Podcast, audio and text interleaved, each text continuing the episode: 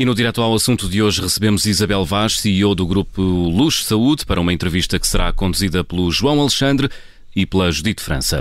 Muito bom dia, Isabel Vaz. Obrigada por ter aceitado uh, o nosso convite. Deixe começar por lhe perguntar se está finalmente resolvido o diferendo entre a Luz Saúde e o Ministério da Saúde. Uh, olá, bom dia. Bom dia. Uh, enfim, não há nenhum diferendo entre a Luz Saúde e o Ministério da Saúde. Mas houve. Estamos a colaborar enfim, não é com a Luz Saúde, enfim, houve algum... Sim, com os privados, início, tem razão, com os com privados. Os privados em, com os privados em particular, quer dizer assim, houve um entendimento no início da pandemia que o SNS eh, teria capacidade para, para resolver, digamos, o assunto. Eh, o que, é verdade na primeira vaga, ainda que Uhum. os privados tenham atuado, enfim, os privados têm urgências abertas, têm... têm E tem, tem doentes, Covid, independentemente de. Independentemente disso, eh, eh, atenderam desde o, desde o primeiro dia, obviamente, doentes, doentes Covid e não Covid. Hum, Eh, à medida que isto foi evoluindo, evidentemente que as necessidades também foram sendo diferentes e, e, no fundo, o Ministério da Saúde teve que recorrer ao sistema como um todo, o que está a acontecer já desde, já desde enfim, outubro, enfim, a partir da segunda vaga, sendo que já tinha recorrido em alguns casos, ainda na primeira vaga, nomeadamente em camas eh, eh, de retaguarda, etc. Portanto, ou seja, não, não, não se pode dizer... de forma pontual e não de forma, digamos que, dentro da máquina, não é? Não, não. Não, não, a partir agora, a partir de, digamos, da segunda vaga, eh, temos estado a estar. eh, Na máquina, vá. Sim, sim, sim, exatamente, completamente Mas- coordenados com as respectivas ARS. Certo, mas deixe-me fa- fazer aqui, ter aqui, tirar aqui uma dúvida do ponto de vista eh, técnico. Eh, como é que é possível fazer entrar nesta malha? Porque a ideia que nós temos é que a rede, mesmo dentro do Serviço Nacional de Saúde, portanto, mesmo entre os públicos, tem gra- graves problemas de, de organização. Mesmo durante a primeira vaga, havia médicos a descrever aquilo que eles chamavam eh, dança das ambulâncias à porta dos hospitais, com eh, o INEM e as ambulâncias dos bombeiros, sem saberem se ia para aquele hospital, se ia para outro. Bom, eu não, eu não, enfim, não, não, não conheço, digamos, o, o- como é que funciona, eh, como é que funciona com detalhe a nível de- de- das estruturas do sistema do SNS. Imagino que sejam as, eh, imagino não, tenho a certeza que são as ARS que, Uhum. que devem fazer essa, essa, essa coordenação. Eh, É evidente que essa coordenação torna-se mais importante e fundamental numa altura em que já não é possível cada hospital individualmente poder Resolver. resolver os assuntos, não é? Portanto, ou seja, os hospitais têm alguma autonomia, mas a partir do momento em que, em termos Não vazão. de sistema, em termos de sistema já começa, eh, e isso começou já há algum tempo, eu, aliás, nós, eh, o Grupo de Saúde é responsável por um dos hospitais eh, mais, enfim, fustigados, digamos, desde, desde o início, desde a primeira vaga para esta pandemia, que é o Hospital Beatriz Ângelo, é evidente, a par com o Amadora Sintra, Garcia de Horta, etc., ou seja, quando, quando, quando é nessa altura que tem que entrar, digamos, com, com maior, maior eh, eh, como é que se diz, eh, eh, intensidade, digamos, a gestão de rede.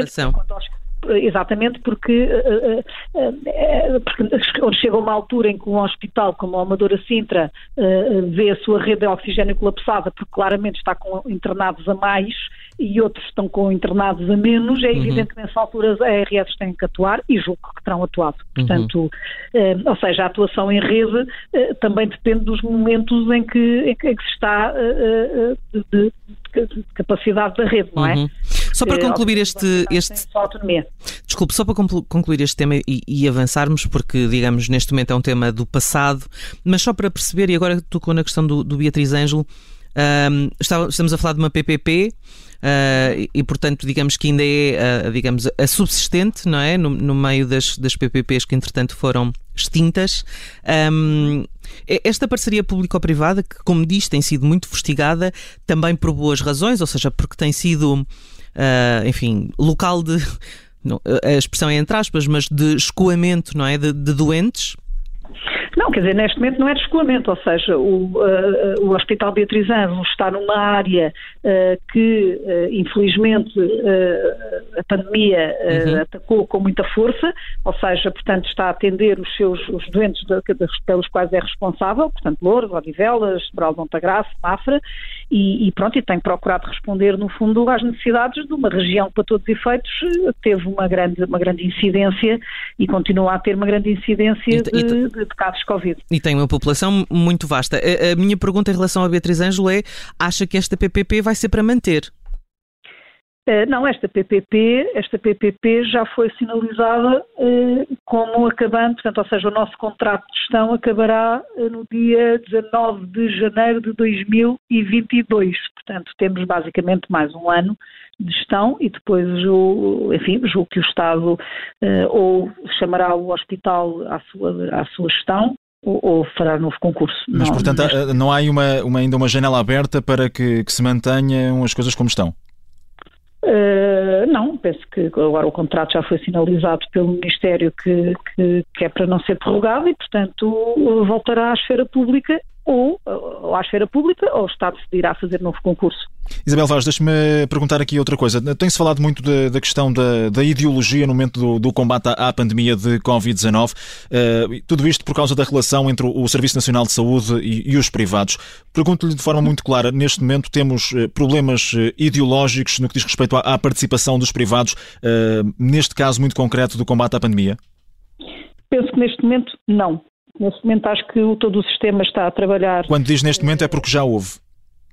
Eh, sim, acho que é público que também, e não há ver, e não é só um tema do governo, é toda uma pressão. Recordo que as últimas presidenciais houve candidatos que quase que fizeram disso uma bandeira mostrando um total desconhecimento do que é hoje o combate uh, a uma pandemia e como é fundamental utilizar um sistema como um todo e nenhum país, em parte nenhuma do mundo, uh, podia, obviamente, uh, fazer frente a uma, uma, uma, uma, tragédia sanitária desta magnitude sem utilizar o sistema todo. E mesmo assim, ainda agora tivemos a campanha presidencial com candidatos a, a utilizarem a utilizarem, enfim, tudo isto como, como arma eleitoral o que é uma coisa absolutamente lamentável na minha opinião. Mas, portanto, não identifica esse problema no atual não, governo, neste no momento, governo neste... liderado por António Costa e com a Ministra da Saúde, Marta Temido?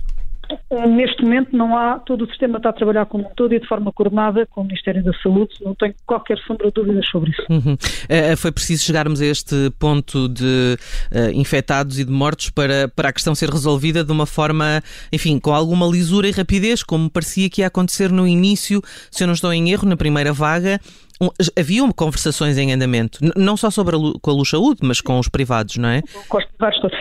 Pergunta, se me pergunta que teria sido melhor uh, todo o sistema estar coordenado desde o primeiro dia, uh, acho que sim. Uh, agora, isto é um tema que, se quiser, quase de, de probabilidades e de gestão de risco. Ou seja, se calhar houve pessoas que acharam que, que, durante a primeira vaga que isso não seria que isso não seria necessário, ou seja, que o SNS sozinho eh, seria capaz de, de, de, de, fazer frente a isto. Enfim, isto à segunda-feira toda a gente ganha euro milhões. Quer dizer, assim, isto é um tema de quase de cabeças de gestão de risco. Eu, por exemplo, sou uma pessoa que gosta de arriscar pouco, eh, não teria feito essa opção. Arriscar, mas, eh, arriscar com a vida das pessoas, se calhar também é capaz não, de ser. Não, não, não é arriscar com a vida das pessoas. É um tema de pensar, quer dizer, também ninguém pensaria, se calhar, eu há um ano eu há um ano nunca passaria para a cabeça que uh, chegaríamos uh, à situação em que estamos hoje. Uhum. Uh, e acho que isso também não é só o Ministério da Saúde que está aqui em cima da mesa. Se calhar há decisões,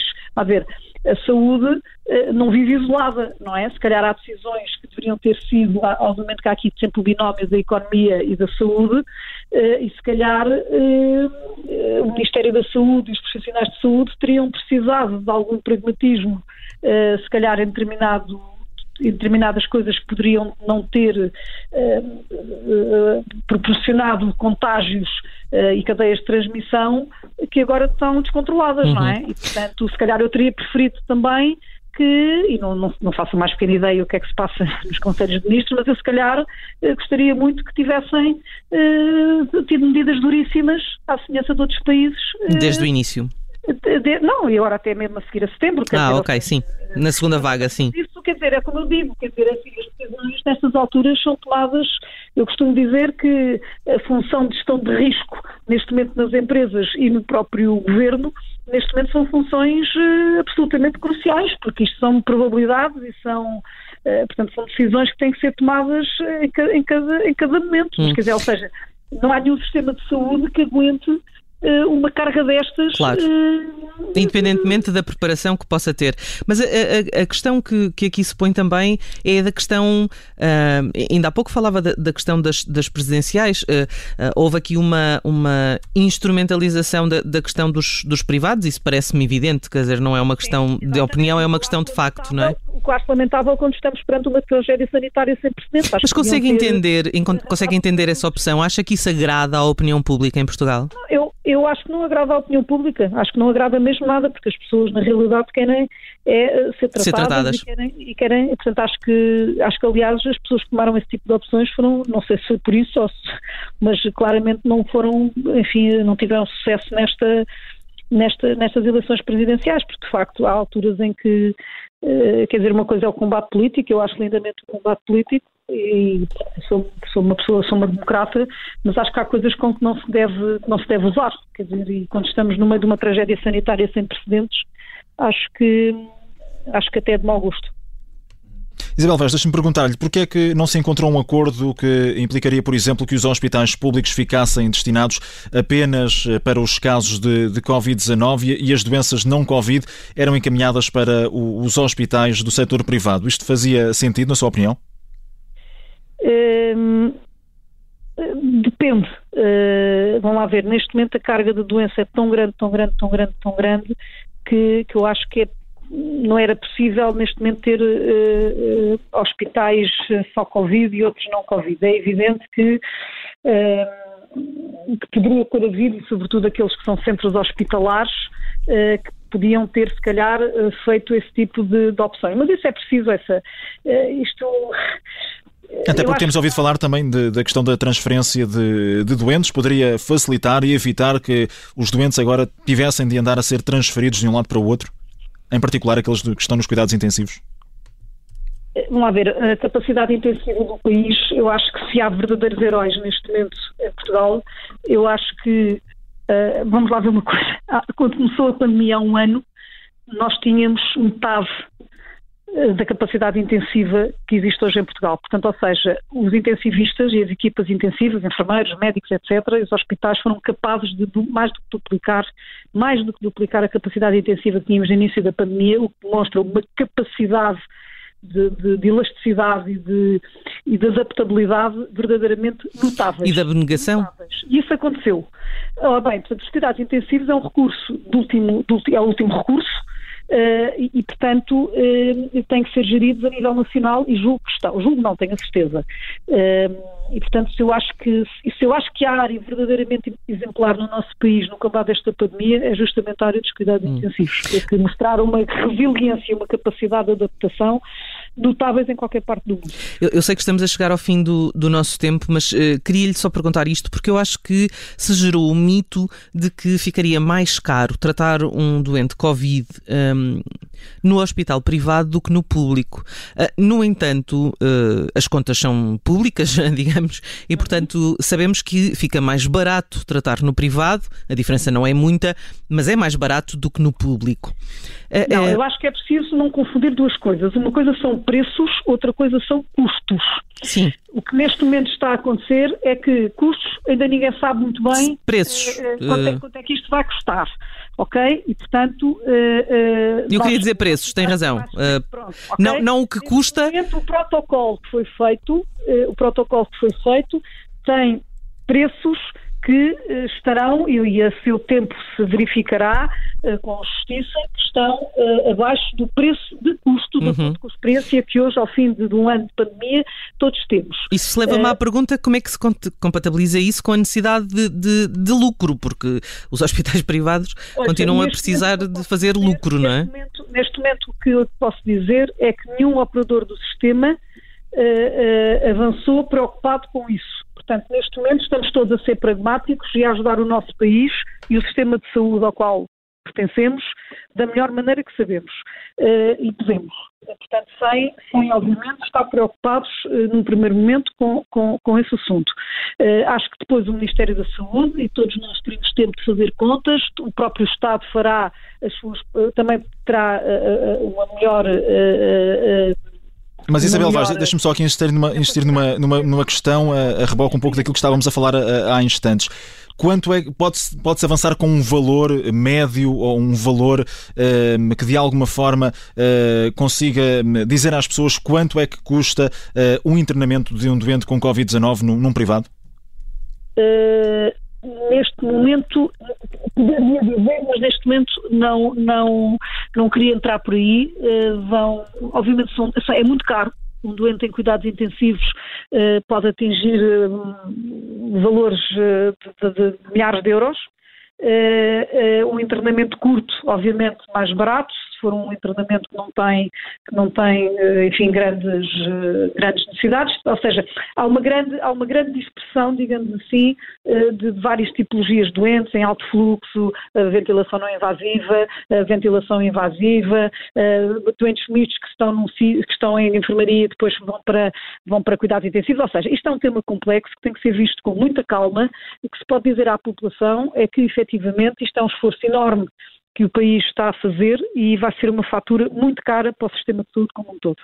Isso é a única certeza que podemos ter eh, eh, e, e, e a seu tempo eu penso que todo, todos, todos nós, eh, obviamente, seremos chamados a, a, contribuir para perceber bem quanto é que cada doente, digamos assim, em média custou nas diferentes situações que têm que ser identificadas. Portanto, no fundo o que está a dizer é que os contribuintes têm de começar já a fazer contas e a olhar para o futuro os contribuintes, isto vai ser uma fatura muito pesada para o sistema de saúde e para, e para, e para Portugal, e aliás em qualquer país, isso seguramente são doentes muito caros eh, de, de, de, tratar, eh, eh, e já para não falar da fatura pesadíssima, que é, no fundo, todos os tratamentos que tiveram que ser adiados e que, no fundo, todos os diagnósticos que, estão a ser feitos mais tarde, todas as doenças que não estão a ser controladas como deve ser, vão também ser uma fatura muito pesada para o futuro do sistema de saúde em Portugal e em qualquer parte do mundo, ou seja, todos os cancros que não foram diagnosticados a tempo e que vão ser tratados já em estadios mais avançados eh, todas as doenças crónicas que neste momento não estão a ser devidamente acompanhadas. Eh, tudo isso vai traduzir eh, num custo superior no, no tratamento e no controle dessas doenças no futuro.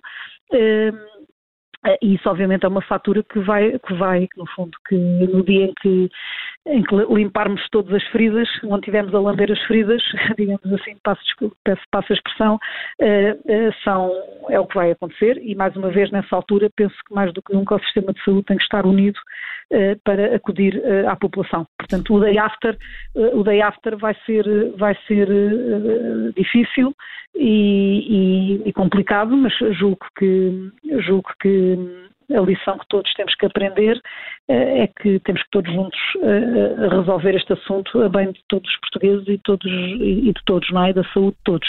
Eh, eu acho que também, mais do que nunca, penso que neste momento estamos na batalha, estamos mais do que nunca no campo de batalha, a lutar, e neste momento acho que não é tempo de olhar para trás ou que podemos ter feito pior ou melhor. Acho que é tempo de agora é fazer o melhor que podemos e sabemos, e o que, o que não podemos é perder a oportunidade no dia seguinte de olharmos para tudo o que podíamos ter feito melhor ou pior e aprendermos. Mas para já começamos já a fazer essas, essas é, contas. Aprendermos para a refundação de um sistema de saúde, uh, de um sistema de saúde ainda melhor do que aquilo que temos em Portugal. E isso é que é fundamental, é aprendermos com os possíveis erros, eventuais erros que tínhamos feito no passado e que seguramente fizemos, eh, eh, mas aproveitar essa aprendizagem para a refundação de um sistema de saúde ainda melhor em Portugal. Isso é que é o fundamental e é assim que os países avançam com tudo na vida são, são eh, oportunidades de de aprendermos a fazer melhor e, se humildemente, o quisermos fazer.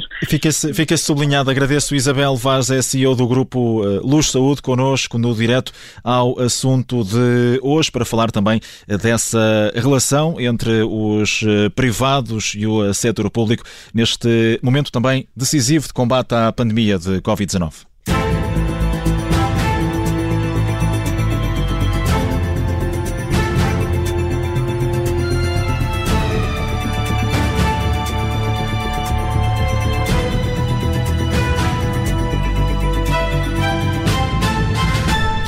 Isabel Vaz, CEO do Grupo Luz Saúde, em entrevista ao jornalista João Alexandre e Judite França, que pode escutar nas plataformas podcast e em observador.com. Obrigada por ter ouvido este podcast. Se gostou, pode subscrevê-lo, pode partilhá-lo e também pode ouvir a Rádio Observador online em 98.7 em Lisboa e em 98.4 no Porto.